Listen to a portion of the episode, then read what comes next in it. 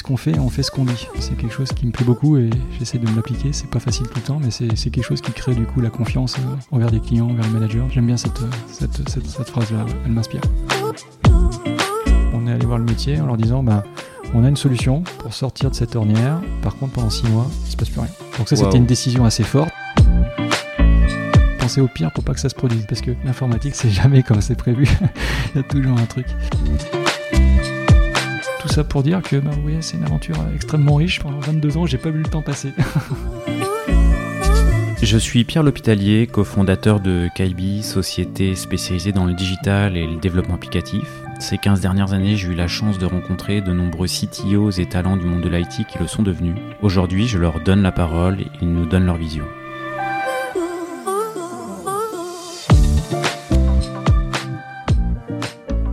Bien aujourd'hui je suis en compagnie de Arnaud Demar qui est CTO de la SGIB et plus particulièrement en charge de la plateforme euh, SG Market. Merci Arnaud d'avoir euh, accepté, euh, accepté l'invitation. Eh bien écoute, plaisir partagé. Merci beaucoup Pierre de, m'accueillir ce soir. Bah, c'est avec plaisir. J'ai noté l'effort que, que tu as fait. Tu es, venu dans les locaux à vélo. Bah, écoute, c'est ouais, un, un, vrai plaisir en fait. J'ai pris le, pli là, de, de, circuler à vélo maintenant de plus en plus dans Paris. Euh, depuis la période un peu post-Covid, on va dire, euh, et depuis qu'on a retrouvé des habitudes euh, de, vie sociale. Et donc, ouais, c'est plutôt plaisant et c'est efficace en plus, donc c'est bien. Ouais, tu c'est vélo tout le temps. Ouais, ouais, puis bah, je vais souvent, on est basé à la défense, donc je vais souvent à la défense en vélo aussi, tout ce qu'il faut. la Société Générale en plus appuie beaucoup toutes ces valeurs un peu ESG en ce moment, donc je pense que c'est c'est dans l'air du temps. Bon, et eh ben écoute, bravo pour l'effort. Euh, bon, ta, selle m'arrive au niveau euh, des pectoraux, mais ça doit avancer assez vite, quoi. Ah ouais, ça va bien. bon, du coup, juste avant de, de peut-être démarrer euh, le podcast, j'en profite pour remercier un collègue qui était proche. Alexis Slony, qui, bah, qui je sais écoute le, le podcast et qui avec lequel vous avez échangé dessus et, et euh, qui a probablement œuvré pour, euh, bah, pour que tu, tu, tu participes euh, aussi au podcast. Donc bah, je, je le salue aujourd'hui. Et je vais commencer du coup par une, une question qui, qui, me taraude un peu. Ça fait plus de 20 ans que tu travailles à la Société Générale. Tu es un ovni dans le monde de l'IT. Où aujourd'hui, voilà, moi je, j'ai reçu pas mal de, d'invités ici bah voilà, qui change de, de poste, de boîte, euh, allez, peut-être pas tous les deux ans, mais des fois 3, 4, 5 ans, 6 ans, 20 ans, c'est pas souvent. Non, c'est, est-ce, que, tu peux l'expliquer? Expliquer l'inexplicable. mais écoute, euh, c'était, je pense, une, déjà, quand je suis. Euh, déjà, pourquoi je suis rentré à Société Générale Je pense qu'on peut commencer par ça. Euh, moi, je venais de, des États-Unis, j'ai passé un peu de temps là-bas, post-études, et c'était en 97. Et puis euh, bah, là-bas, euh, toujours un peu en avance par rapport à nous, et je m'aperçois que, bah, notamment, il y a quelque chose qui s'appelle Internet, qui est quelque chose d'incroyable. Et on peut réserver ses billets d'avion sur Internet. C'est comme ça, d'ailleurs, je suis allé voir le Grand Canyon, j'en ai profité pendant cette période. Euh, et puis quand je reviens en France, je me dis, bah, c'est sûr que ça va, ça va vite arriver et le futur. Il y a un truc. Voilà, c'est clair. Euh, le e-business, c'est un truc incroyable et c'est sûr que ça va, ça va exploser euh, partout. Et donc, bah, j'ai pu trouver du coup un complément de formation à l'INSA Lyon. Euh, et, en sortant de, cette spécialisation, bah, je, suis recruté par la Société Générale et pour participer à une, une formation euh, e-business. ouais, ouais, donc c'était euh, déjà à l'époque surtout ce qui était développement web. En quelle année du coup? En 98. Ah ouais, ils étaient pas, ils étaient pas en retard. l'INSA. Non, bah, l'INSA ils sont toujours précurseurs. et voilà, donc bon, un peu fait de, chance et de hasard. En tout cas, j'ai une, une, proposition de, partir dans une aventure de banque à distance. Donc à l'époque, c'est vraiment tout nouveau. Hein, la Générale se lance dans l'aventure et donc de, transformer l'offre Minitel en offre multicanal et, développer euh, toute une offre euh, donc sur Internet euh, pour voir ses comptes en ligne, faire même des virements, commencer peut-être même à prendre quelques ordres de bourse, donc un truc très novateur pour l'époque en tout cas. Et, et, ça a duré six ans et ça a été une aventure incroyable puisqu'on était vraiment, j'ai envie de dire, dans un esprit un peu start-up, petite structure beaucoup de dynamisme, beaucoup de créativité, beaucoup de liberté aussi. Donc ça a été une période incroyable. Quand tu arrives à ce moment-là, c'est feuille blanche. Ah ouais, c'est feuille blanche parce que bah, il n'y a pas d'existant là pour le coup. Hein. C'est le seul existant, c'est le Minitel. Et donc le cahier des charges, c'est de, c'est de prendre les écrans Minitel et puis de, réfléchir comment de, mieux les présenter. On parle pas du X à l'époque. Enfin, tout ça, c'est vraiment euh, très IT driven. Euh, voilà, donc euh, on était dans les dans les prémices de l'informatique au niveau du business, en tout cas en France. Et même à l'époque, une petite anecdote assez assez drôle, c'est que bah, déjà à l'époque, on faisait, en tout cas, on a essayé de faire du JavaScript serveur. Hein. Netscape avait son langage pour générer les pages côté serveur, parce que c'était comme ça qu'on le faisait à l'époque. Donc un petit clin d'œil à Node aujourd'hui, mais voilà, donc déjà en 98, c'est du JavaScript serveur. Bon, la petite différence, c'est qu'on dépassait pas deux transactions secondes. et ça, on l'a pris un peu notre dépend, puisque quand on est arrivé en prod, ben, tout s'est écroulé, il n'y avait plus rien qui marchait.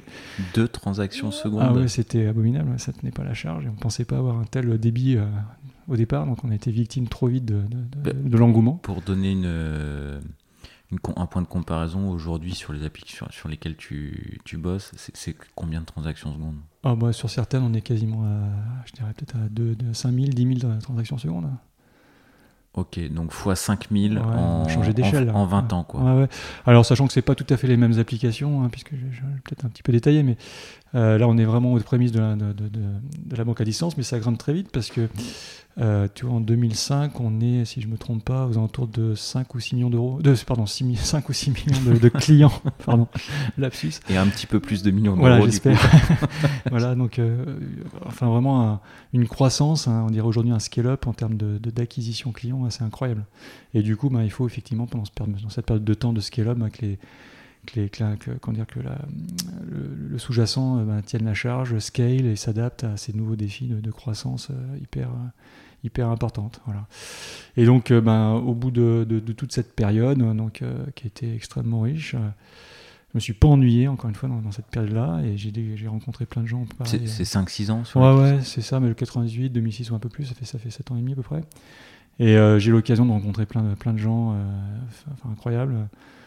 Quel, enfin, je vais pas partir dans tout le name dropping, sinon il y a des gens qui seront un petit peu déçus parce que je les citerai pas, mais peut-être euh, une personne que, auquel je, pense tout de suite, là, euh, qui est, qui, est, Willy, Willy Tarot, parce que tout le monde va le connaître, mais qui, était avec nous à l'époque et qui aujourd'hui bah, est euh, donc à la, tête d'un soft hyper important qui s'appelle Achat Proxy dans, dans, le monde que l'on vit là, dans, dans, les, dans, les, grosses les grosses logiciels hyper demanding en termes de, de performance ben, on est sur ce type de logiciel donc lui il était vraiment précurseur là-dessus on a eu la chance de, de côtoyer ce, type de profil. Donc on est vraiment, tu vois, dans cette, cette genèse, on va dire en quelque sorte, d'un certain nombre de, de, fondations qui aujourd'hui me semblent être des commodities.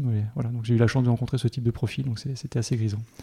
Et en termes de, tu dis, euh, voilà, il n'y avait pas du X à l'époque, mais enfin l'ergonomie, c'était, euh, c'était à celui qui allait lancer les, les, choses les plus, malgré tout, les plus ergonomiques, les plus sexy, les plus intuitives, parce que le web, c'était intuitif pour personne. Hein, ah ouais, non, non, c'est clair. Bah, on s'est vraiment cherché. Au début, on, enfin, on avait affiché quand même pas mal d'informations sur une, sur une, grande page. Donc au-delà des problématiques de performance, on est confronté à des sujets, par exemple, de pagination. On est confronté comment euh, on simplifie le pour faire un virement, que ça se passe pas en 60 étapes. Et, malgré tout, il y a une, dimension sécurité aussi à tenir en compte, à, prendre en compte. Donc euh, là encore aussi une petite anecdote parce que ouais. bah, là-dessus, tu, vous avez peut-être tous en tête le clavier virtuel là, qui, qui, aujourd'hui. le petit euh, clavier où on nous demande le, code, ouais. Voilà, où on pianote avec sa souris ou avec son doigt. bah, ça, typiquement, c'est une innovation aussi qu'on a, qu'on a mis en place à l'époque. On était la première banque à faire ça en France. Ça, c'est vous Ouais, bah, c'est un, développeur chez moi qui a, eu l'idée de, de, de, de, fabriquer ça. Et... Ah, c'est pas, ouais, c'est pas côté produit. Enfin, quand tu disais euh, on était IT driven. Ouais. Euh, ouais, les équipes dev pouvaient être vraiment ah ouais, bah, il y avait un problème de sécurité. Ouais, tout à fait. Bah, à l'époque, on était sur une, on avait pris une solution à base d'applet Java et, qui était hyper chaotique. Et euh, là, on a, enfin, l'expert en question, donc Pascal, pour le citer. Euh, donc, euh, ouais, a eu une super idée et, a mis en place, euh, proposé un design qui était assez innovant et donc nous a permis de, disrupter un peu la façon de ne pas justement être sensible au phishing et ce genre de choses qui à l'époque étaient déjà présents. Ouais, bah pour le coup, ça a été repris. Hein. Ouais, ouais, on, bah, on, le voit partout. Ouais, c'est exactement ça. Il y avait d'autres problématiques aujourd'hui qui semble évidente et qui n'était peut-être pas évidente à l'époque bah, Là aussi, une constante dans, toute ma carrière, c'est le, monitoring, qui aujourd'hui est, quelque chose de, vital. Hein, mais déjà à l'époque, on était confronté à ces problématiques-là. Donc, comme je vous le disais, beaucoup de, volume déjà, beaucoup de, transactions à surveiller, à garantir, des bugs évidemment à, scruter et à, corriger au plus vite. Et donc des enjeux de, performance, de scalabilité. Donc là aussi, on est a mis au point euh, une solution euh, avec des, acteurs qui étaient dans les équipes et qui permettait donc de, capter de la data de façon très très euh, performante sans ralentir le soft, hein, parce que c'était un peu le problème à l'époque hein, quand on mettait des sondes ou des, la data captation en plus des process applicatifs, ben déjà qu'on n'avait pas des, serveurs très très puissants, ben, ça pouvait prendre un peu de CPU et qui pouvait nous poser des, problèmes. Donc là, on a, on a, trouvé une solution, un bon, un bon, un bon compromis et qui permet donc de stocker beaucoup beaucoup de données à l'époque, hein, un peu ce que ferait aujourd'hui Logstash et Elastic.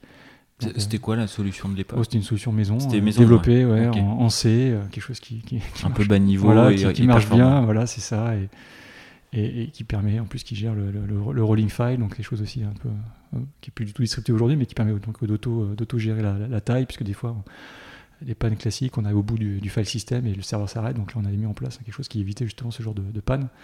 Voilà, donc de, plein de choses comme ça. Donc c'est là où pour donner un peu une explication pourquoi je suis, toujours à l'AG, confronté en permanence à des, à des enjeux comme ça, de complexité, et puis de, travail avec des gens euh, euh, brillants qui, bah, qui, voilà, qui, aident à résoudre, à résoudre ces problèmes, et, et on s'en sort plutôt bien généralement. Voilà. Donc tu as une première page de 6 ans sur une page from scratch. Voilà banque en ligne. C'est ça, et donc euh, bah, voilà, une belle aventure. on parlait déjà d'ailleurs de, de, banque multicanale à l'époque, encore des termes marketing aujourd'hui qui, sont toujours présents.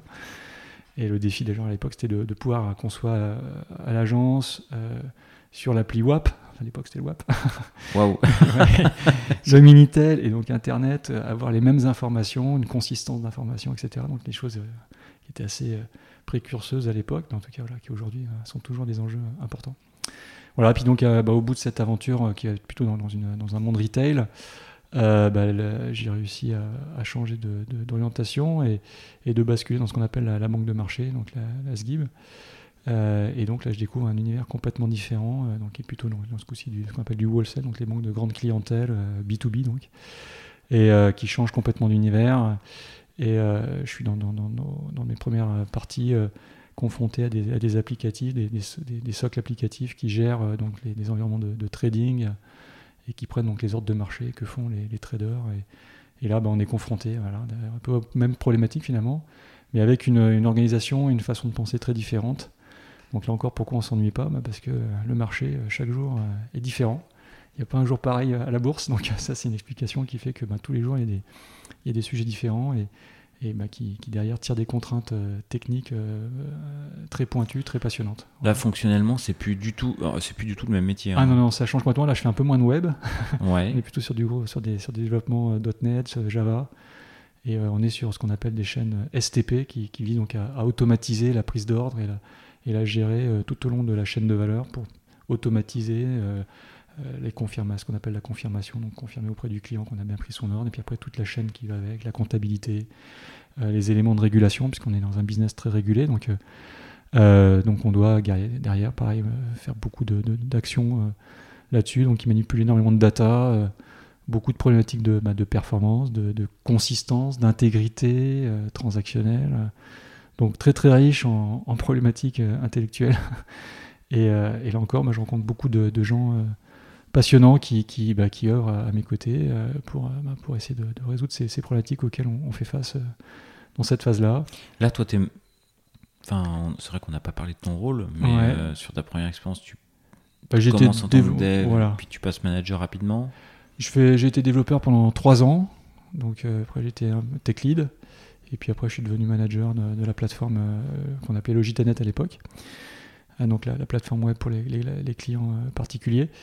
Euh, et puis donc côté, euh, quand je bascule en banque d'investissement, euh, ben, là je deviens responsable finalement d'un socle applicatif qui gère donc les, fameuses prises d'ordre, donc qui était l'ancêtre d'une grosse application qui a été citée dans, un de tes podcasts, qui est très connue sur la place parisienne, commence par avec un X, et voilà qui a, pris la suite de, de tout ce qu'on avait touché du doigt, donc sur les, ce qu'on appelle sur les chaînes produits de, taux et de dérivés de taux, de crédit, Voilà, donc qui était le socle produit qui est, qui est derrière cette, cette, grosse plateforme et qui derrière a continué à, à Donc là, tu es responsable de la plateforme. Pour donner un ordre d'idée, on parle de combien d'équipes, quelle taille On quelle... est sur une équipe à l'époque, moi j'étais responsable de 60 personnes, donc qui gérait donc la partie front to back, donc de la prise d'ordre jusqu'à la partie back office, donc sur les chaînes taux et les chaînes de crédit et donc, sur le forex. Prise, prise d'ordre, on comprend. Back office, c'est euh, bah, les fait, aspects euh, régulation, c'est les voilà, aspects. Il y a la régulation et puis il y a, il y a plein d'événements qui se passent. Par exemple, des fois on veut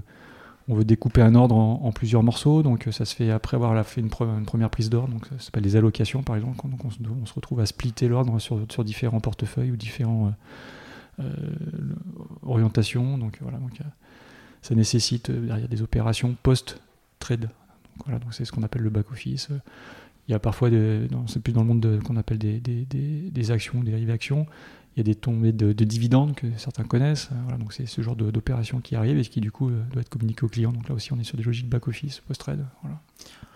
Alors du coup, là, tu passes, euh, tu es confronté à des problématiques hyper différentes, euh, from scratch, euh, phase de scale, à un environnement où au final, il y a des applicatifs qui tournent, euh, qui sont critiques déjà, euh, qui sont matures, euh, avec des problématiques peut-être un peu plus legacy aussi à traiter. C'est quoi tes problématiques, les grandes ouais. questions, les grandes décisions que tu as à prendre ou qui... ouais. Alors, bah, on a été confronté à plusieurs choses. alors déjà, dans cette première phase, on avait des, des, applicatifs qui étaient assez morcelés, donc on Là, typiquement, bon, les, avant qu'il avant qu y ait une grosse refonte, on, a, on, avait déjà travaillé un petit peu sur de la, de la une orchestration, puisqu'on parle d'automatisation, donc avoir une orchestration beaucoup plus automatisée qui permettait justement de réduire fortement l'enchaînement la, manuel d'un certain nombre d'opérations. Donc ça, c'est on va dire un premier défi euh, assez structurant. Et puis après cette phase où j'étais donc sur la partie qu'on appelle euh, fixed income, euh, j'ai basculé dans un monde qu'on appelle equity, donc euh, les titres et dérivés, donc tout ce qui est marché action et dérivés, qui est, une franchise hyper importante pour la SOG, hein, qui est euh, hyper stratégique et sur lequel la, SOG est leader aujourd'hui avec beaucoup d'innovation sur la, partie produit, euh, sur les produits structurés. Et euh, donc je m'occupe d'un périmètre assez gros qui gère donc toute la prise d'ordre et, le back-office du monde des titres euh, qui est très connu sur la place et qui a connu euh, pas mal de problèmes en fait de, de scalabilité et de sécurité. Euh, donc là, c'est des gros sujets euh, hyper euh, prenants, puisque la sécurité, bah, sans sécurité, on fait pas de business. Donc là, bah, un gros gros sujet de, remise en cause de, comment on, appréhendait cette sécurité pour bah, mettre en place un dispositif, là encore, un peu innovant pour, bah, très très vite sécuriser bout en bout toute la chaîne de liaison, toute la chaîne de traitement. Et cette solution de sécurité va être prise par ailleurs d'ailleurs à, à l'ensemble du SI de GBIS. Ah ouais, euh, Ok. Voilà, donc permettre vraiment d'être très robuste euh, sur tous ces éléments-là. Il euh, y a des choses que tu peux partager sur le, bah, les solutions je, trouvées Ouais, ce que je peux. Bah, de toute façon. Bon, la sécurité, c'est toujours un ouais, peu. Voilà, c'est ça. Mais je pense que justement, mon, mon premier passage, donc, côté banque de retail, m'avait aguerri un peu sur ces problématiques-là, puisqu'on était confronté déjà à l'époque un peu à, à, de la, enfin, un peu à de la cybercriminalité, hein, qui était déjà très développée toujours un coup d'avance. Hein. donc voilà, donc déjà à l'époque, il avait fallu euh, s'aguerrir à, tout ça. Et puis du fait que bah, j'ai un peu ce bagage-là et des connaissances, et des connexions dans, ce monde de la sécurité, bah, j'ai pu justement connecter le B2B avec le B2C et, et, et on a pu créer des synergies pour montrer euh, et réutiliser des solutions qui étaient utilisées justement sur, euh, sur Logitelnet pour euh, être réutilisées à l'échelle sur les applicatifs euh, côté GBIS. Donc ça, ça a été très intéressant euh, en termes d'aventure, puis de, de, de, toucher du doigt justement le fameux scale-up, mais enfin, transformer une application à l'échelle, donc c'est une, forme de scale-up et de réutilisation, donc euh, qui, était, qui était assez intéressant, puis d'être confronté du coup à, très vite à l'ensemble du SI, puisqu'il a fallu créer des connecteurs hein, qui s'adaptent à, à, toutes les technologies, donc aux différents langages, hein, C++, Java, .NET. Euh, Builder. ah, sur ton périmètre, ouais, il, y avait, euh... il y avait, beaucoup, de, beaucoup de choses comme ça. Et puis au-delà du, de, de, mon périmètre, parce que comme j'essaie de te le dire, ça s'est répandu aussi ailleurs. Donc on avait là en charge de, de, de s'adapter aux autres écosystèmes. Donc ça permet de, de découvrir bah, de nouvelles contrées, en quelque sorte, et de, nouvelles, de nouveaux équipiers, de nouvelles équipes. Donc ça, ça a été très très intéressant d'un point de vue humain. Euh, et, puis, euh, et puis derrière, euh, ben, continuer à, améliorer donc, cette solution de sécurité. Donc ça a été, a été, c'est un sujet passionnant. Et puis un autre élément de- de- d'exemple, bah, confronté également bah, sur ce legacy titre, quelque chose qui est, souvent là, c'est comment on continue à scaler parce que le, le marché continue à croître, etc. Et là, on touche des limites physiques au design qui était appliqué sur cet écosystème. Et euh, on, est, on fait face à un choix. Et à l'époque, bah, les sponsors de l'applicatif euh, nous convoquent et nous disent on fait quoi? On, jette tout à la poubelle. Ou est-ce qu'il y a une, chance de, sauver le, dispositif, euh, l'écosystème? Et on avait pas mal réfléchi avec les, experts de, l'époque et, et on, s'est dit qu'on pouvait sauver, sauver, sauver la- la- la- l'application en question en trouvant des, des adaptations sur la partie infra. Euh, Donc euh, à l'époque, ça tournait sur, sur du Solaris. C'est vraiment le. T'as dit on touche des limites Ouais, physiques. c'est ouais. pas sur le soft en fait. Bah, le soft, en fait, si, c'est toujours une combinaison des deux. C'est le soft atteint des limites parce qu'il y a des choses qui sont peut-être pas optimales d'un point de vue code. euh, Mais la réécriture de code coûte très cher malheureusement. En tout cas, quand, là, quand on touche sur des, des nœuds névralgiques, tout refaire ces aspects-là, ça va prendre beaucoup de temps. Et là, on était confronté à une crise de temps par rapport au marché. On était en période de, crise de liquidité, donc qui génère beaucoup, beaucoup de, volatilité sur les marchés. Et donc, on- il fallait trouver des solutions euh, pour garantir euh, que bah, tous les jours, on soit capable d'intégrer toutes les transactions euh, en, fin de journée. Donc, c'est un- enjeu hyper fort. Et, on était vraiment en stress pour trouver une solution. Et donc par rapport à ça, bah, une des solutions était de trouver un, scale-out horizontal là où on était bloqué sur un scale-out vertical où on ne pouvait pas rester sur, euh, sur, ce- sur cette technologie. Donc on a trouvé un moyen de, changer de, parad- de paradigme et donc de quitter euh, le monde Solaris pour aller euh, vers le monde Linux. Donc à l'époque c'était un peu euh, détonnant puisqu'on parle de serveur x86 et à l'époque on dit voilà comment on peut changer du Sun en, en, en des machines x86 x86 c'est du low cost ça va pas marcher. Enfin bref donc il y avait toute cette ce challenge par rapport à ça. Mais donc bah, d'une part ça marchait très très bien. C'était moins cher et puis euh, accessoirement un, ça- un- un bon argument. voilà, ça c'est un argument généralement que les managers aiment bien.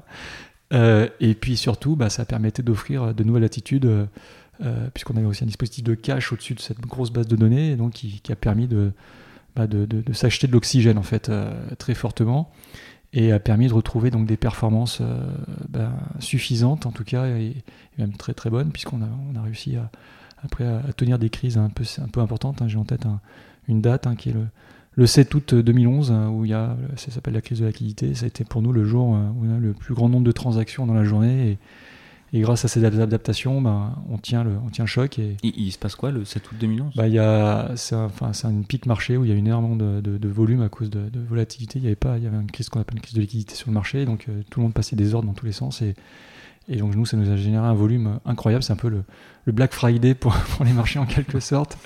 Mais c'était expliqué par quelque. Enfin, c'est, Ouais, une saisonnalité. euh, Non, non, pas du tout. C'est vraiment lié à cette époque-là. euh, Enfin, ça s'appelle la, donc la, la- la fameuse crise des liquidités qui fait post-crise des subprimes. Ouais. Et donc, euh, bon, tout le marché était, était dans une situation compliquée. Euh, Et c'est en août, en pleine vacances en que ça pleine- se passe. bah, ça se passe souvent comme ça.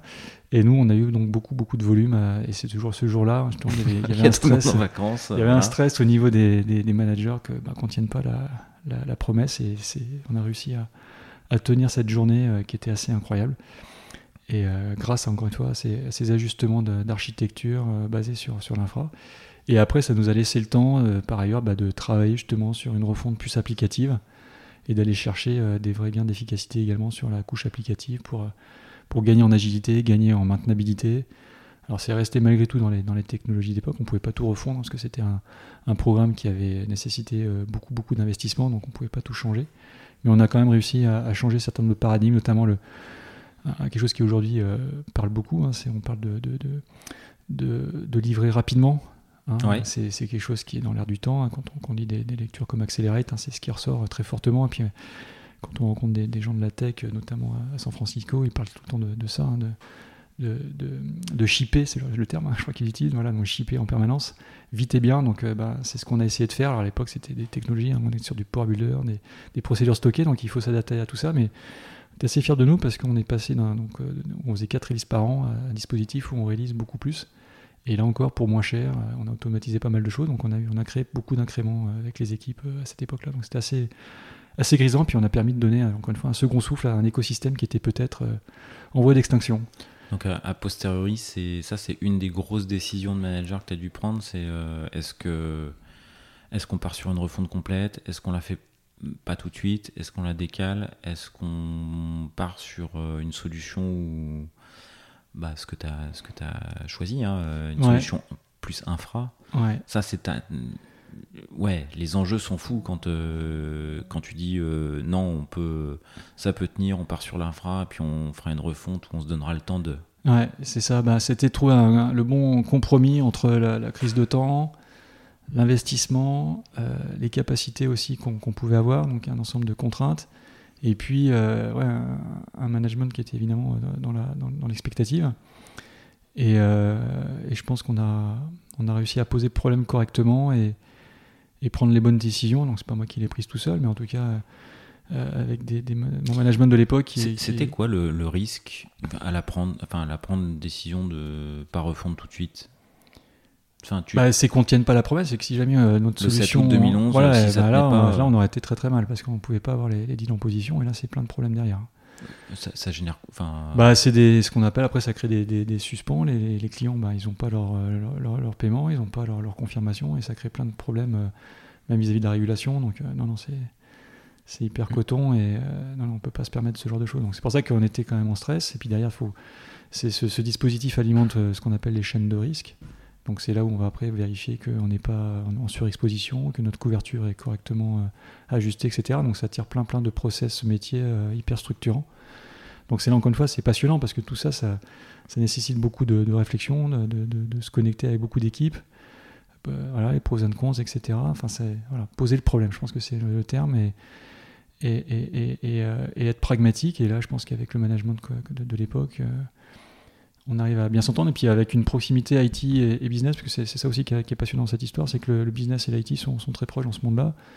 Et ça permet vraiment d'avoir, je pense, une collaboration saine et de prendre ensemble finalement la décision bah, de, prendre le scénario plutôt de d'y aller euh, en plusieurs étapes plutôt que de, tenter le, Big Bang euh, qui est plutôt euh, plus difficile à, tenir. Et, Donc, gérer les risques, on va dire. Juste, tu as parlé d'un bouquin, Accelerate, ouais. qui, a, eu l'air de, pas mal t'inspirer. Ouais, bah c'est un, bah un livre là, de, qui, qui, a quelques, enfin, qui a 2-3 ans, mais qui est, ouais, qui est toujours enfin, qui est très, très d'actualité. pardon et euh, ouais, qui met en avant bah, c'est quoi le, la capacité à aller vite justement au, sens euh, efficacité du terme. Et donc, euh, l'auteur retient quelques KPI intéressants, donc notamment bah, le, lead time, donc en combien de temps on peut livrer en production une demande business. Donc c'est une métrique qui est, intéressante pour justement ton efficacité à, apporter de la valeur très rapidement. regarder l'incidentologie que ça peut générer. Donc ça aussi, c'est pour vérifier que tu, livres vite, mais bien. Et, ça, ça nous, ça nous va bien, parce qu'encore une fois, dans un, dans un business régulé, tu dois tenir cette, cette promesse. Donc euh, c'est un, indicateur important justement de vérifier que, bah, que ton automatisation, que tes tests, enfin tout ce qui va avec la qualité euh, est de bon niveau et que si jamais ça se passe mal, derrière, tu es capable aussi de, un troisième indicateur, de corriger vite, donc voir en combien de temps tu es capable d'avoir ton, ton recovery time. Donc c'est c'est des indicateurs que tu suis aujourd'hui, du coup? Ouais, ouais, tout à fait. Bah, c'est quelque chose qui est vraiment dans notre, dans notre ADN, là, dans tout ce qu'on fait, euh, qui pourrait expliquer du coup la troisième période de ma vie à la Société Générale. C'est une belle transition. Voilà, exactement. Merci, Pierre. Et puis, donc, il y a un quatrième KPI qui est parfois un peu plus difficile à, tenir, mais qui est également super important, qui est euh, l'usage. Parce qu'on peut prioriser euh, des sujets, des, des, use cases qui arrivent en prod. Et si c'est pas utilisé, ah, c'est que la valeur est pas là. Donc, euh, Ah, c'est marrant. C'est pas un KPI qui est. Je l'aurais presque mis en 1. Ah ben, c'est justement, donc je, ne les ai peut-être pas mis forcément dans mais en tout cas, c'est les quatre qu'on regarde. C'est vrai que il me semble que quand j'avais fait des, formations agiles, tout ça, Scrum, ouais, mais c'est en avant. Ça, se basait beaucoup sur le constat de bah en fait, euh, il y a beaucoup de fonctionnalités, de, use cases qu'on développe qui sont pas utilisées et l'agilité répond un peu à cette problématique de ok, ça on en a vraiment besoin, vite et on l'utilisera quoi. Ouais. Donc c'est tout le, bah, ça fait partie de l'observation et euh, qu'on a mis en place notamment dans cette quatrième, dans cette troisième pardon aventure. Donc euh, en 2014, du coup, j'ai une opportunité de de rejoindre un nouveau, un nouveau défi. j'ai rencontré donc, je vais pouvoir le citer, Alain Fischer, qui est, le, digital officer de, de la banque d'investissement. Et, et, on fait un pari un peu fou où il me propose de, bah, de, digitaliser la banque d'investissement. Il me dit bah, Viens, on va, il y a tout à construire, il faut tout inventer et comment. Euh, Alors, digitaliser la banque d'investissement, ça veut dire quoi? Alors, c'est un bien grand mot, c'est bien, bien marketing. ben, en fait, l'idée, c'est d'offrir euh, une solution euh, à base de, de, enfin, de e-business pour transformer les métiers, aller beaucoup plus vers ce qu'on appellera du. J'utilise beaucoup d'anglicisme, en tout cas de self-care, de, capacité à donner aux clients l'opportunité d'assumer, de, gérer finalement ces, problématiques sans dépendre d'un téléphone, d'un mail ou d'une dépendance euh, humaine, on va dire, pour automatiser le plus possible la relation client. Donc c'est vraiment l'enjeu qui est derrière. Et euh, ça a des enjeux très forts à la fois sur la partie front, pour engager la, relation, donc là, créer, du contact, créer, du business quelque part, entamer une, relation. Euh, la partie trading, donc là, apporter également des facilités pour, pour engager la, contractualisation, la capacité à, à, gérer des opérations de marché pour une entreprise. Et puis après, il y a toute la partie post-trade hein, qui est extrêmement importante. Donc, voyons ça comme le, SAV. Hein. on sait que c'est toujours la partie la plus difficile hein, quand on a, on, a commandé un, téléphone euh, qui, est cassé, qui marche pas. On sait que parfois, avec certains fournisseurs, c'est compliqué de, réparer. Donc, c'est toute cette relation client post, post-opération qui est également bah, extrêmement structurante et qui, euh, bah, dans les grandes organisations, peut être assez compliquée où il y a plusieurs entités, plusieurs services et encore une fois, la, digitalisation peut apporter des réponses pour faciliter, en tout cas, ou masquer cette complexité auprès du client et, apporter des vraies réponses pour, simplifier cette relation. Et euh, comme on dirait certains, simplifier c'est compliqué, donc c'est tout l'enjeu de, cette, transformation qui est proposée. Et euh, ce qu'on voit avec Alain à cette époque, c'est que bah, la, solution qui, nous semble euh, être efficace, hein, on est confronté à un SI bah, qui est, dans son jus, avec beaucoup de, legacy, beaucoup de choses entremêlées. Euh, qui, est, lié au poids des âges, et puis par ailleurs donc ce défi client euh, que, que, je viens d'essayer d'expliquer. Donc il y a quelque chose qui existe en fait. Alors on a un petit sous-jacent qui, est basé sur la partie qu'on appelle la, recherche. Euh, et qui, qui, nous semble être intéressant. Puis on va chercher un concept supérieur qui vient compléter la logique, qui est d'adopter une stratégie de plateforme.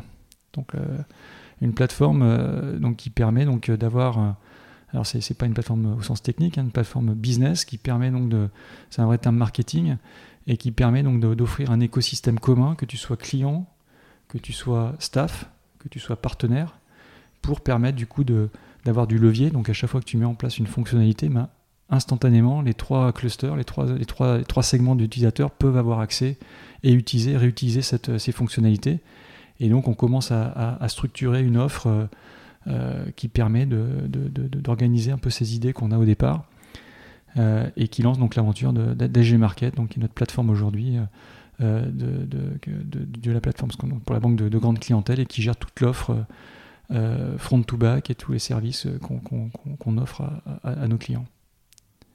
Donc la plateforme, en fait, au départ, elle est basée sur quelques services. Donc l'idée a été justement de, de faire ce fameux scale-up qu'on entend parfois ailleurs, et donc d'aller chercher euh, euh, des transformations euh, de legacy pour les convertir et les emmener dans cette, dans cette plateforme digitale e-business permettant d'étoffer l'offre et, de croître. Et là, on, est confronté à ce, moment-là donc à un premier écosystème de, des outils sales qui permettent de vendre des, produits auprès de nos clients. Et là, on est confronté justement à, encore rebelote, un, un legacy à transformer. Et euh, on, doit se poser des questions, bah, comment on va adresser ce, sujet. On est... Tu te reposes les mêmes questions. Ouais, ouais, tout à fait. Qu'est-ce bah, qu'on fait là voilà, Qu'est-ce qu'on fait? Bah, À chaque fois, c'est un problème différent. Euh, donc là, le sous-jacent euh, est en Silverlight. Donc on a, ah, un sous-jacent technique en ouais, fait. Sous-jacent technique. Alors il y avait, il avait un, il y avait un côté, pour le coup, du X assez abouti parce qu'il est très connu sur la place. Avec un, on pouvait faire la prise d'ordre avec un cube en 3D. Hein, donc on pouvait faire pivoter. Donc chaque face avait euh, des éléments fonctionnels, euh, soit de, saisie, soit de lecture, et c'était assez novateur, et c'est vrai que c'était vraiment très bien fait. Et euh, donc toute la place nous l'enviait. mais bon, le problème, c'est que c'était en Silverlight, donc on avait un sujet d'obsolescence programmée. Et on a été confronté donc au sujet. Puis après, ben, à cette époque-là, justement, des problématiques aussi organisationnelles et puis des problématiques, on va dire, de, structuration même du soft. Euh, qui fait qu'on a du mal à livrer plus, de 6 fois par an. avec des codes freeze qui, qui, durent plusieurs semaines. Donc voilà, une grosse complexité pour le business et qui a du mal à avoir la valeur et à faire évoluer son offre. Donc ça, c'est un vrai frein business. Donc on retombe pas, sur. Pas possible d'être en agile sur l'orga en place euh, quand tu quand arrives. Alors, bah si si. Là, enfin, en agile, bah, enfin livrer six fois par an, c'est des sprints de deux mois. C'est oh, ouais, c'est. Enfin nous, c'est pas ce qu'on voulait. On voulait. on est sur des frontaux web. On espérait avoir une agilité euh, bien supérieure. Donc euh, ça fait partie du sujet justement l'operating model, la gouvernance, comment tout ça est opéré. On a des équipes un peu distribuées, mais pas de façon optimale. Donc là, on, travaille justement aussi sur la partie euh, euh, sourcing. Euh, et puis les, on va dire les, sponsors métiers, enfin les acteurs métiers qu'on appellera product owner aujourd'hui, sont plutôt à Paris. Donc avoir des équipes qui sont soit à Londres, soit à Bangalore, et avec des équipes à Paris, avec des donneurs d'ordre à Paris, on trouvait ça compliqué. Et en plus, comme on devait tout refondre, euh, bah, on prend la décision de, de, tout refondre justement. pour le coup, bah, on n'a pas le choix. De toute façon, il y a l'obsolescence programmée, mais du coup, de reconstruire quelque chose de, de novateur euh, et euh, trouver un, un, trade-off, puisque les investissements, il n'y en a pas trop. Donc là, c'est en fait, on, a le, le compromis de, de, refaire, mais avec le budget qu'on a, sans add-on. Donc ça, c'était ah. c'était une contrainte assez forte. Donc il y avait euh, au départ un budget voilà, de euh, fonctionnement qui permettait voilà, de faire tourner l'application. Et euh, justement, c'est ce qui a permis de, débloquer la situation, c'est que on est allé voir le métier en leur disant, ben, on a une solution pour sortir de cette ornière. par contre, pendant six mois, il se passe plus rien. Et on ramène tout à Paris. Donc ça, c'était une décision assez forte, ouais. Et voilà, donc il y avait ouais, faut convaincre là quand même. Ah ouais, il faut convaincre, bah oui, parce qu'en plus, bah, dans l'application, hein, tout à l'heure, je t'ai parlé de produits structurés, donc ça fait partie du sujet. Donc il y a une, une, branche qui sert cette ligne produit qui est hyper importante en termes de, de, de, revenus. Donc voilà, s'arrêter six mois, c'est. C'est impactant. C'est une, perte de. Alors, c'est une perte sur six mois. C'est sur six mois, mais alors le, le, service continue avec le legacy, mais euh, on fait plus d'évolution. C'est ça que ça veut dire n'arrête pas le service. Hein. Mais par contre, plus de part de marché. Voilà, mais il faut se rappeler d'un truc, c'est qu'on livrait que 6 fois par an. Oui, tu perds de. Donc tu perds 2 à 3 releases, et sachant que 2 à 3 releases, euh, qui derrière génèrent plein de bugs, post-release, voilà, donc je pense que on a essayé de convaincre justement là-dessus. On a aussi convaincu le fait que de rationaliser un peu les équipes, au lieu d'avoir des grosses équipes, de mettre moins de personnes, avec des équipes mieux choisies, avec des, avec des, développeurs euh, euh, plutôt, plutôt bons, euh, on, a fait le pari de la vélocité. Euh, et donc c'est comme ça qu'on a réduit les équipes plus petites, mieux organisées, avec un product owner euh, en face de, chacune de, ces lignes produits, avec un effort de, du, de, du X très fort. Donc plutôt que de coder et puis après de, de faire du refactor en permanence, on a, on a posé aussi avec Alain des, des, bases assez fortes, c'est lui qui a amené ça, c'est d'être vraiment très use case driven et, de ne coder que lorsque euh, on a posé les personnalités, on a posé l'UX, que les choses sont, sont correctement euh, pensées pour après commencer à, coder euh, des choses. Et ça, ça paraît assez bizarre, mais c'est vraiment la bonne façon de faire. Et, et on cite souvent les GAFA, ils fonctionnent comme ça. Faut pas croire qu'ils sont tout le temps en train de partir dans tous les sens. Non, non, ils sont très très rationnels et on avait du coup à cette époque aussi rencontré quelques développeurs de, de, ces, de ces antennes-là, de, de, chez Facebook, etc. Et ils expliquaient exactement ça. Et donc être rationnel, pas partir dans tous les sens, et justement être euh, peser le prix de la ligne de code. Et donc euh, on est sur, sur des, donc de la... Le prix ou le ROI du coup? Bah, ça va avec, c'est-à-dire que ta ligne de code, si derrière tu la, tu la, tu la ship trop vite et puis que derrière tu, tu dois passer euh, à nouveau 2-3 de, de, trois mois à, la refaire parce que ça n'a pas apporté la valeur attendue et que ça ne correspond pas au, use case espéré, bah, la perte elle est énorme. Donc c'est pour ça qu'il vaut mieux réfléchir avant et, bien structurer le, besoin. donc cet effort de, de, et de, et de, design en amont, elle est, elle est, en tout cas on trouve qu'elle est plutôt euh, très très salvatrice et nous évite euh, pas mal de gaspillage. Donc euh, c'est, en termes de de temps sur enfin de d'abac. D'abac. Euh, ce qu'on peut voir, ce qu'on peut simplement dire, c'est que nous, euh, quand on a fini la transformation, avant-après, euh, il y a eu plusieurs indicateurs forts de, performance. Donc déjà, la première chose, par rapport à l'indicateur que je citais, donc déjà en 6 mois, donc freeze, total, on réussit à livrer donc une V1. Alors pour livrer d'ailleurs, on fait, appel au marché, on a réussi à trouver quelques pointures qui nous, qui nous mènent aussi sur les bons rails, hein, des gens hyper, hyper bien câblés, qui connaissent, qui avaient les compétences justement, parce qu'à l'époque on change de technologie, hein. on fait du single page, c'est assez novateur, on fait des API, donc on change vraiment de, paradigme. Et donc, euh, certains acteurs euh, bah, qui, étaient brillants et qui, sont encore avec nous aujourd'hui pour certains et, nous ont accompagnés dans cette phase-là de, de, transformation. Donc, tu parlais d'agilité, donc mettre en place les vraies équipes euh, auto-organisées autour du product owner. ça, ça a été très très, fond, ça a été très, très fondateur.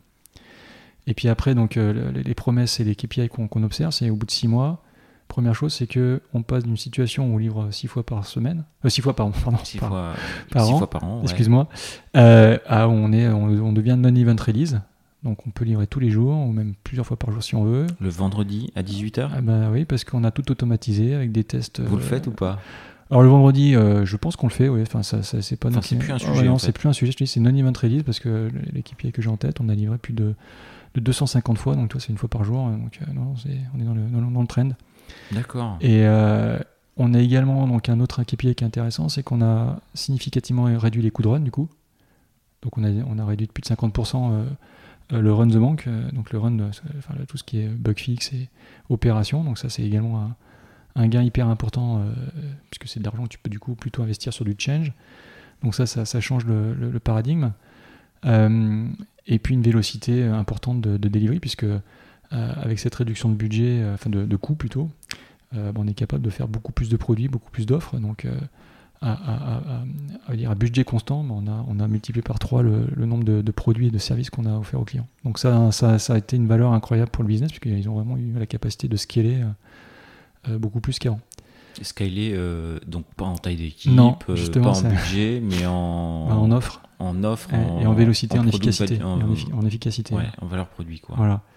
Et d'ailleurs, un petit, un petit, un petit parallèle là-dessus, c'est qu'il y, a, y a eu des Vox il y a quelques semaines et il y, y avait une, une, très bonne présentation, là, que je vais faire une petite, une petite promo, mais de, de, Raphaël Lutal, justement, où il, où il pitch le, la, la, formule universelle de la, de la performance et de la, de la, scalabilité. Et justement, il conclut son propos, euh, ça s'adapte parfaitement aux, organisations humaines et on peut le constater effectivement qu'il vaut mieux avoir des équipes plus petites mais performantes que des grosses équipes moyennes, ça c'est une évidence. Et pour ça que l'aspect recrutement et l'aspect euh, choix des, acteurs euh, est hyper important. Je rebondis sur le Devox. Tu m'avais conseillé également une conférence du Devox de. Euh, je sais plus comment il s'appelle. des histoires DevOps, Père Castor. Ah oui, oui, bah oui, ça c'était génial. Ça. c'était le Père Castor, raconte-moi des histoires de prod. Ouais, ça c'était une autre, une autre, une autre session que j'ai adorée.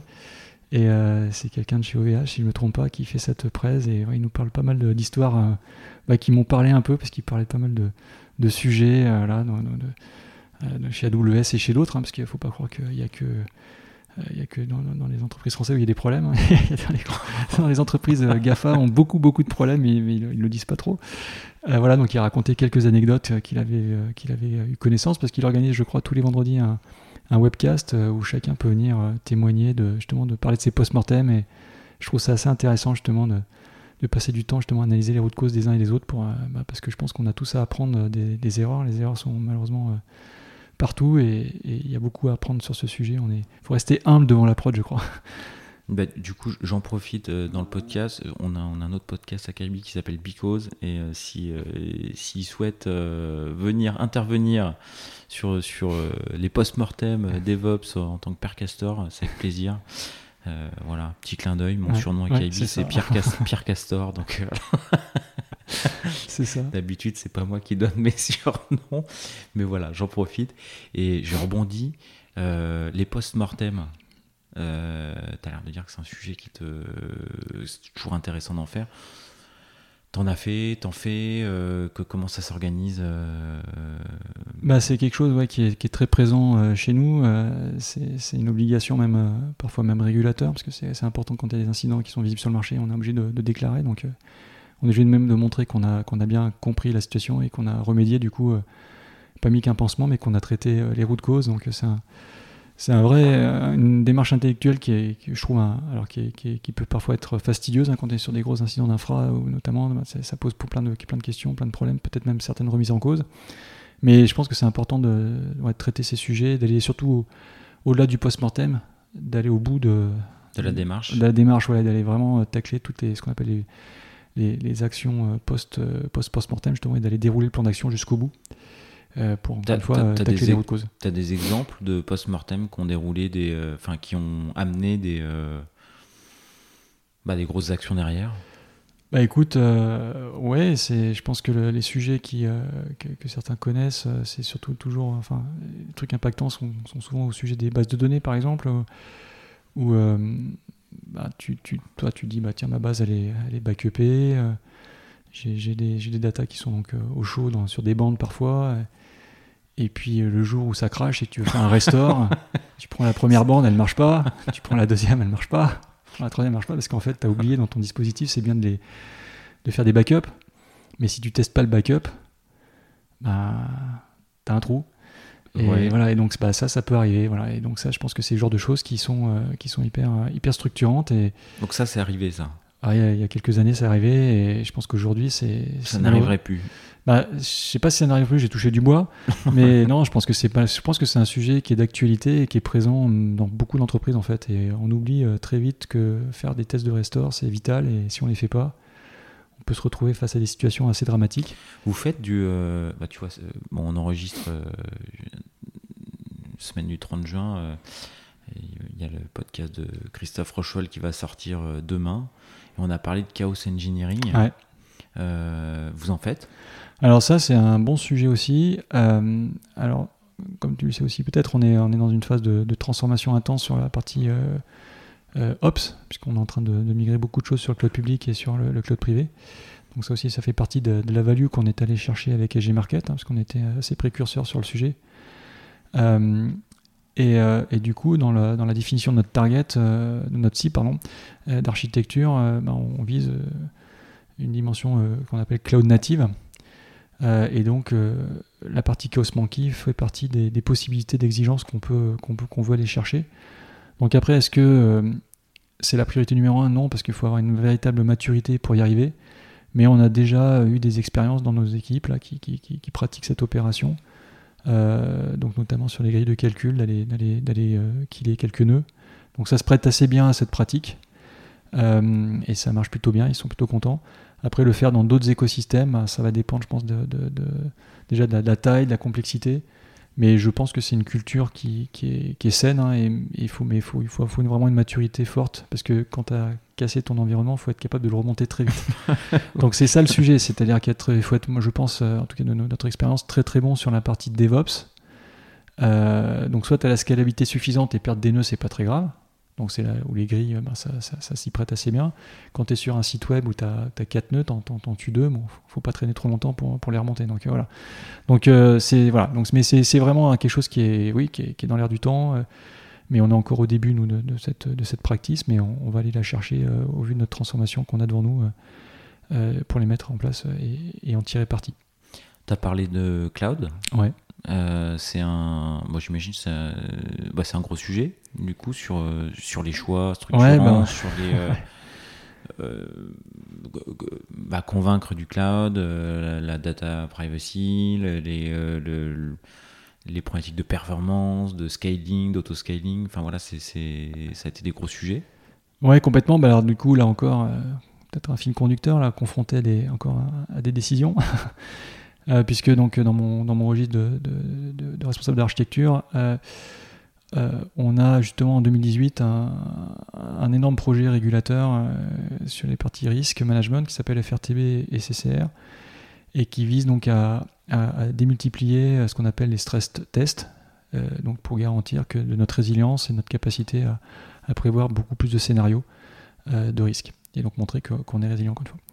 Et ça, ben, ça c'est très très intense d'un point de vue calcul, et euh, ça fait multiplier euh, par un facteur très important euh, sur ben, la, nécessité de, CPU et, de, mémoire pour pouvoir tenir tous ces calculs dans un temps raisonnable. Et là, ben, on fait un rapide calcul, faire ça dans nos data centers, ça va nous coûter extrêmement cher, et puis on n'a pas la place forcément, donc ça va nous ralentir aussi, il va falloir acquérir, acquérir, acquérir pardon, de nouveaux espaces, donc c'est du délai, c'est voilà. Et on se dit qu'on va pas y arriver. Et là, on se dit, bah, est-ce qu'on n'a pas une solution euh, via le cloud public? C'est la partie, c'est la problématique test qui amène euh, le, Donc c'est ces deux sujets. le choix ouais. du cloud. quoi. Ouais, ces deux sujets. Et puis j'en ai parlé aussi un petit peu sur AG Market. On savait aussi que nous, on avait des enjeux sur la partie front, euh, euh, notamment de, de ce qu'on appelle de, de, user expérience efficace quand on est géodistribué, parce qu'on est sur, présent sur plein de, plein de, plein de, de continents et de pays. Euh, et du coup, bah, pour qu'on ait une user expérience euh, la plus rapide possible, on a ce qu'on appelle la notion de CDN, donc avoir un cache distribué sur les objets statiques qui permet euh, donc de, télécharger les ces, objets statiques au plus proche du client. Et donc dans une offre interne, on n'avait pas cette, capacité et ça nous, ça nous posait des problèmes. Donc des gens qui étaient à Hong Kong ou qui étaient à New York n'avaient pas les mêmes temps de réponse que quand on était euh, à Paris. Donc c'était un problème pour les clients. C'était un CDN interne que vous aviez? Non, non, on n'avait pas justement. Donc euh, Vous on cherchait une par du- solution. euh, Vous aviez du Akamai ou du Alors, Nintendo des... Non, non, on n'est pas passé par Akamai, justement, on est, on est allé tout de suite euh, chercher la solution de, de- Cloud. ouais, de cloud public, et donc ça nous a apporté une, une vraie valeur. Et donc c'était l'autre sujet, euh, donc avec les- le sujet stress test et donc risk management, qui nous a emmené dans, dans l'aventure du cloud public, puisqu'on a, on a, on a réfléchi à, à une démarche et un, et un big case pour pouvoir faire ça. Par contre, il y avait un enjeu, c'était pour y arriver, c'est qu'on a déjà commencé à faire des, in- des investissements assez si- significatifs sur un data lake interne, euh, qu'on manageait nous-mêmes. Et donc, euh, toute la stratégie a été ben, comment on, on déplace ce- cet écosystème hein, qui est quand même euh, assez massif, avec déjà beaucoup de, de, de use cases branchés dessus. Et donc, euh, quand on dit ça au management, on dit vous vous allez attaquer le sujet par la face nord. là. donc, euh, voilà, donc la face nord, oui, on, on- l'a pris de plein fouet. Euh, la première chose qu'on a fait, c'est que déjà, il y avait un, un enabler hyper fort qui était la sécurité. Donc, on retombe toujours sur ces constantes. Donc, euh, donc un gros sujet et le faire comme on le faisait avant, application par application, on n'aurait jamais fini. En 2040, on y serait encore.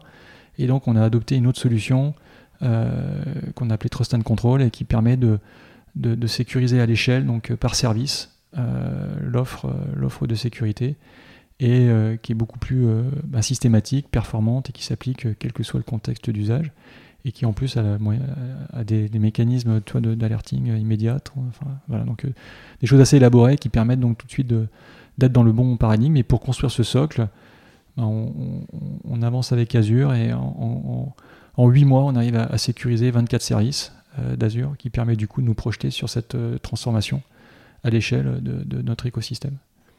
Et donc, euh, à partir de 2019, ben, on déplace le, le Data Lake, euh, qui, est, une grosse aventure. Ça a duré 3 ans. Et là, dans, dans les prochaines semaines, on va. Trois ans. Ouais, ouais, bah, c'est énorme. Bah, Il y a beaucoup de choses à bouger, beaucoup de choses, on ne peut pas le faire tout de suite, il y a des contraintes marché, et puis tout le monde a- est engagé aussi sur des roadmaps, donc il faut arriver à, à- à s'accommoder entre les roadmaps euh, métiers, de mettre, de gréver des priorités tu vois, techniques qui viennent un peu euh, perturber Quand cette. on bouge le truc, euh, c'est ceinture bretelle. hein. Ah bah oui, mais là on est sur des sujets quand même de régulation, euh, donc euh, ben, derrière c'est beaucoup de, de, de recertification.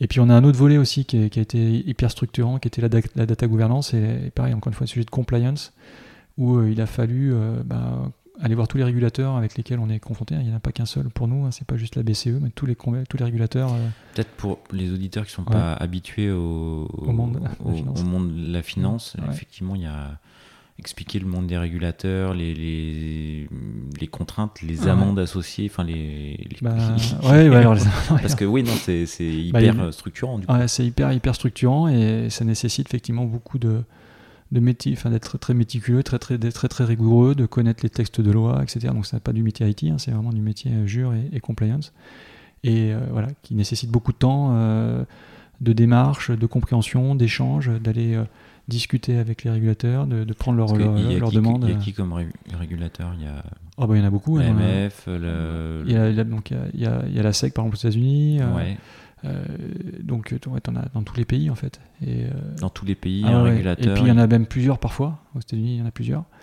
Euh, voilà, donc, euh, et à chaque fois, ils ont chacun leur, leur lecture de- de- du sujet, donc il faut s'acclimater, s'adapter. Et puis par contre, bah, il y, a- il y a des démarches administratives à remplir. euh, Il faut être très précis parce que bah, la moindre erreur, d'ailleurs, euh, tu perds six mois, ou même, comme tu le dis, on peut prendre des amendes parce qu'on a mal fait le, euh, la certification. Donc euh, non, non, on a, on a vraiment pas rigolé là-dessus, et enfin surtout les équipes qui s'en ont chargées. Et, et bravo à elles parce qu'elles ont fait un, un travail incroyable. Et en deux ans, bah, elles ont réussi à, à aller voir tous les régulateurs qui, nous- qui nous concernaient par rapport à- aux endroits où on faisait du business. Donc ça, ça a été un, un énorme challenge euh, et qui explique euh, aussi une partie du délai euh, de ce déplacement. Voilà, et donc, euh, ben, gros gros sujet, et là pour le coup, ben, on n'est pas loin de, de tuer euh, la bête, comme tu dirais. et, euh, et ça, ça a été un, un achievement, enfin c'est un achievement qui est encore un petit peu devant nous, mais qui est, qui est, qui est- voilà, qui est, qui était incroyable et on a découvert plein de choses. Et d'ailleurs, on pense que Hadoop, on va également le. C'est notre prochaine, prochaine bataille, mais je pense qu'on va le tuer aussi. Vous allez tuer Hadoop Ouais, enfin pas tout seul. Hein, Hadoop, on, lui souhaite encore une longue vie. Hein, on, lui, on, lui pas, on lui pas de mal. Hein, mais il a rendu pas mal de services. Mais par contre, non, on pense que par rapport en tout cas à nos use case métiers, il nous faut des choses plus, plus simples. En fait, Hadoop c'est trop compliqué. Euh, nous, on l'a appris à notre dépens parce qu'on a quand même opéré euh, pendant 4 ans euh, dans mes équipes donc la plateforme Big Data Hadoop. Ouais, c'est très très compliqué, beaucoup de bugs, beaucoup de problèmes de sécurité. Hein. Hadoop n'était pas trop sécure au départ, hein, donc mettre du SSL dans les flux, etc. donc on a beaucoup de contraintes même en interne. Donc ça a été un, gros, enfin de grosses difficultés pour nous pour arriver à, faire fonctionner ça. Et puis on a fait pas mal de pull requests. Là pareil, donc comme on est des petits, bah, les committeurs euh, Hadoop, euh, ils nous écoutaient pas trop. on devait backporter nos bugs et tout, donc on devait prendre notre main d'emplacement. Donc on a utilisé aussi HBase. Enfin bon, on va pas citer toutes les histoires, mais on a eu pas mal de problèmes. Donc tout ça, on veut, on veut, on veut le mettre derrière nous. Et donc on va plutôt partir sur Spark, hein, comme euh, toute la communauté. Hein. beaucoup de gens ont fait ce virage et, et c'est ce qu'on est en train de faire également. Donc c'est la, la, prochaine.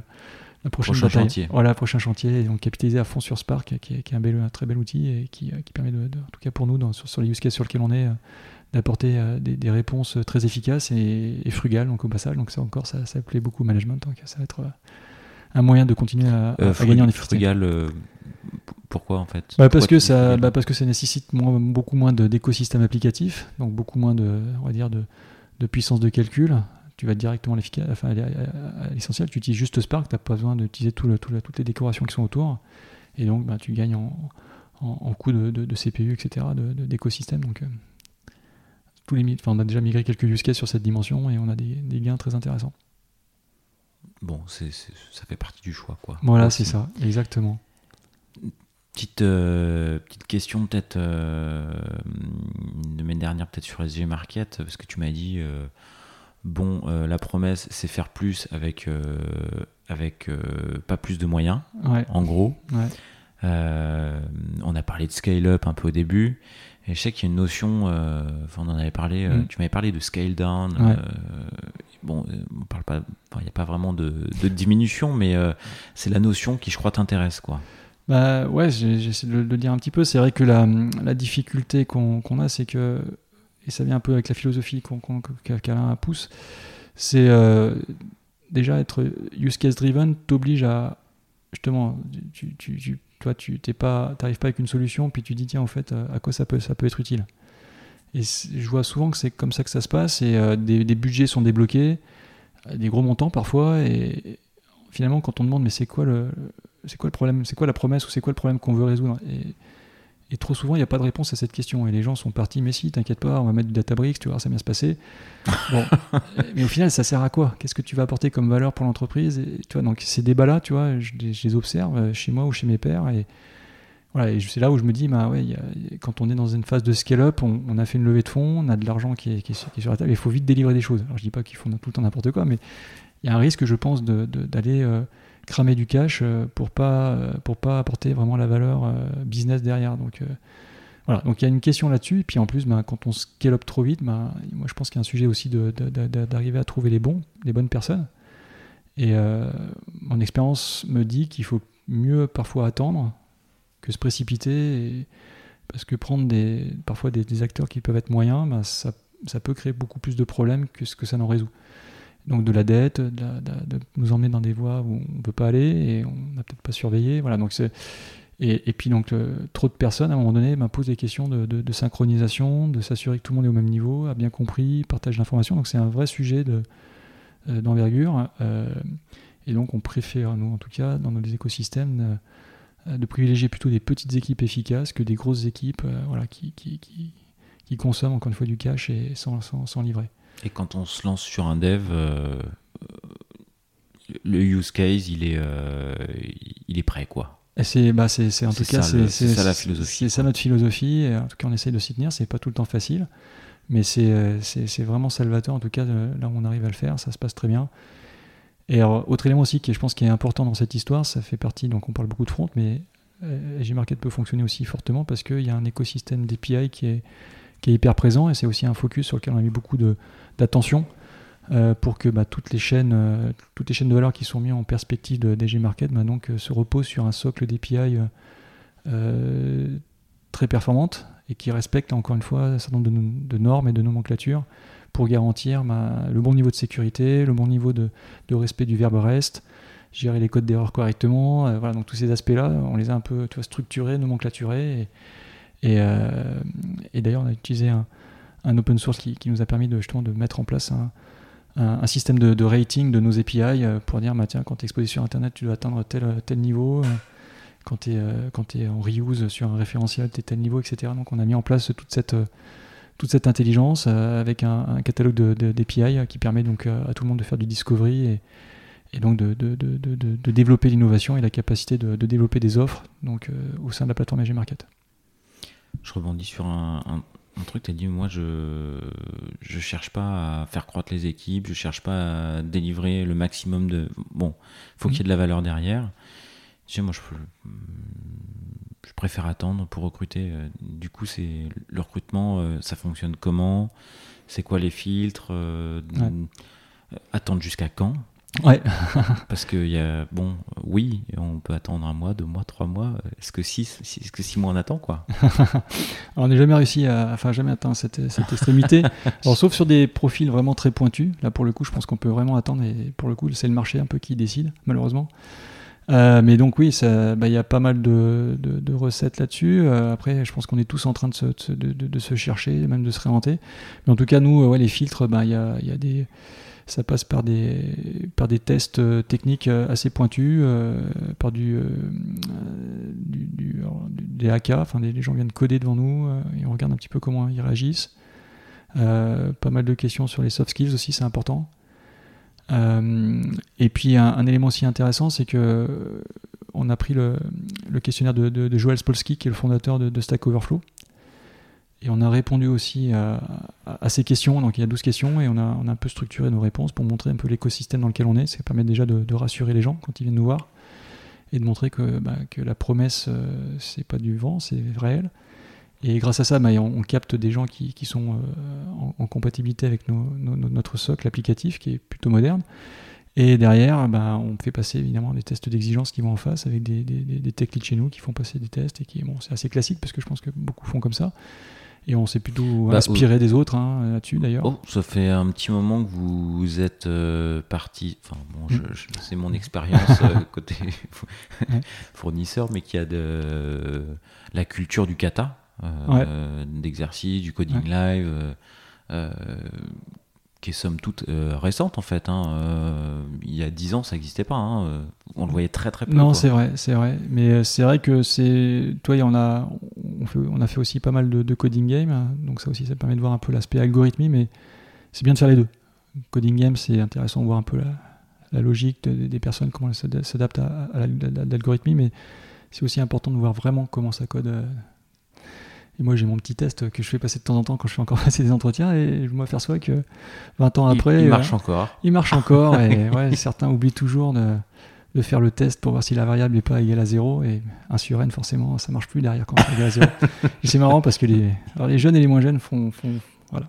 Et d'ailleurs, nous, on a. Enfin, ça, c'est une formation professionnelle, mais moi, j'avais mon, mon, responsable quand j'étais sur le JTNet, justement, qui me qui m'avait dit une phrase et que j'ai toujours gardé, c'est quelque chose que, que, je trouve très vrai, c'est penser au pire pour pas que ça se produise.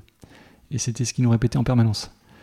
Euh, et donc Est-ce que tu es en train de répondre déjà à la question du ben, euh, est-ce que tu as un proverbe ou euh, alors, en auras un autre je, pourrais, je, pourrais, peut-être en sortir un autre. Mais, donc ça, je pense que c'était intéressant parce que c'est par rapport à ce que tu dis là justement quand, ce que moi j'aime bien voir justement quand on fait passer l'entretien, c'est de voir comment la personne euh, va réfléchir. Et il y a certes le cas, le cas, nominal, mais comment tout de suite il va se dire, mais tiens, en fait, euh, comment ça se passe si jamais euh, le cas nominal il, se déroule pas comme prévu? Parce que l'informatique, ça marche pas toujours comme C'est jamais comme c'est prévu. il y a toujours un truc. Donc voilà, donc bah, c'est pour ça que c'est important, de, je pense, de cette philosophie de, l'entendre. Et je pense que ça, ça permet de, réfléchir différemment. Voilà. Et donc on revient sur les sujets de métrologie, de monitoring, qui, pour moi aussi un fil conducteur. Euh, euh, tous les problèmes que j'ai rencontrés, c'est toujours à base de diagnostic inefficace. Et si tout le monde avait un, dispositif de, de, de, monitoring très fort, ben, je pense qu'il y a beaucoup de choses qui se résoudraient beaucoup plus rapidement. Écoute, je, bah, ça aurait presque pu être une belle conclusion, Ouais. mais ça va pas l'être parce que du coup, je vais te, je vais te lancer quand même sur. euh, Ouais. euh, bien que tu as eu une punchline il y a une minute, est-ce que tu as un proverbe, euh, une phrase, une expression qui te, Ouais. qui te suit, qui t'accompagne? Alors moi, je vais me fâcher avec les, avec les Marseillais, mais moi, je, je suis lyonnais. J'aime beaucoup Jean-Michel Aulas. C'est quelqu'un qui m'a beaucoup inspiré. Bon, il y a le foot, hein, c'est incroyable ce qu'il a fait, mais surtout sur la partie entrepreneuriale. Euh, quelqu'un que j'ai- vraiment admiré.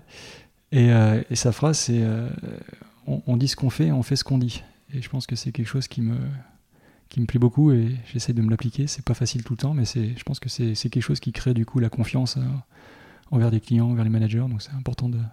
J'aime bien cette, cette, Cette cette- phrase-là. ouais. Elle m'inspire. et, euh, et donc, on- et, ben, et tu te l'appliques.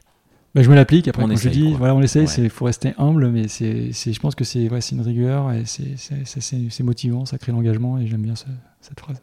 Ok. Est-ce que tu as un surnom ou des surnoms? Sur des surnoms. euh... Ouais, je sais pas si. des surnoms. euh, Bah, un ou ouais, pas un. Ouais, je... je suis de ma mère, mais bon, celui-là, je le garde pour moi. Euh... Nora, des surnoms. ouais. Euh...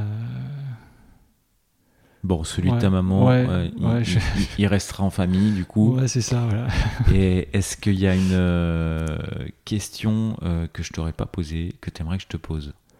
Bah écoute, tu as été, euh, couvert beaucoup de sujets, c'était très très intéressant. J'espère que j'ai bien répondu.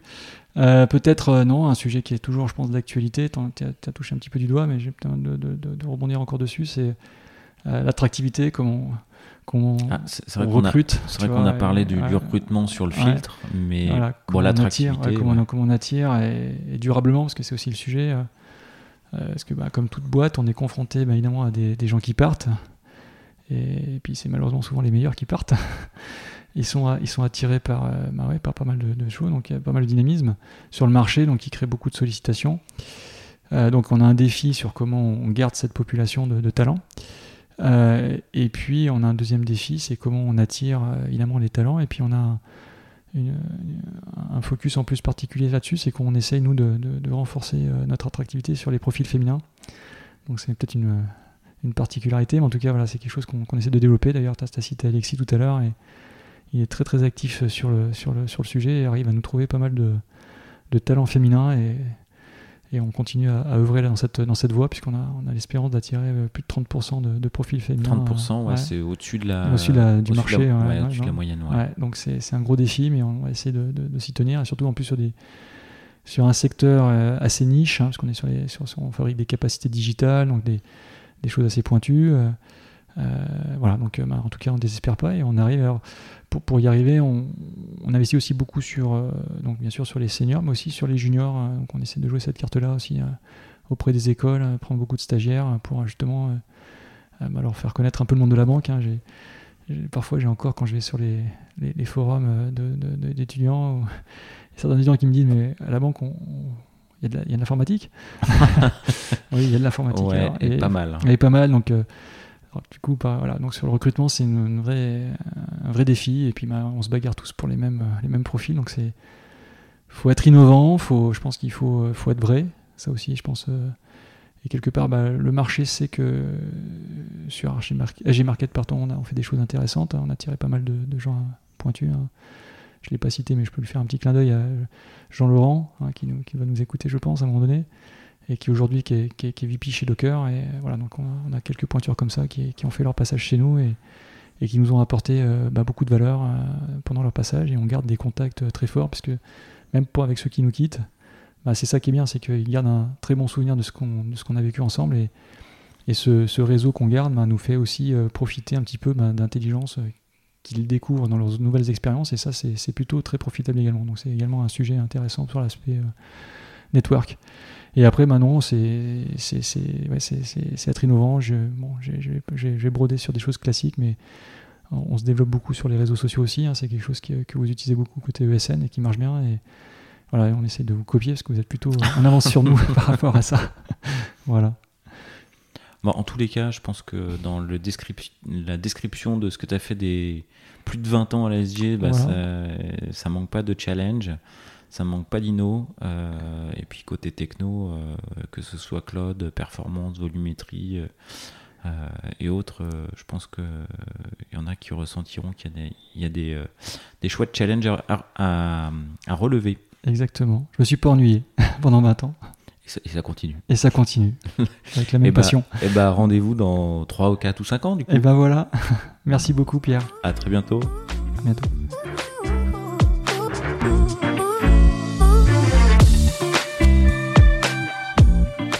L'épisode est terminé, j'espère qu'il vous a plu et si c'est le cas, c'est le moment de prendre deux ou trois secondes de plus pour euh, deux ou trois clics. Un petit clic pour un pouce bleu euh, ou un petit clic pour un partage aux copains ou un petit clic pour vous abonner euh, et ne pas rater le prochain épisode. À très bientôt.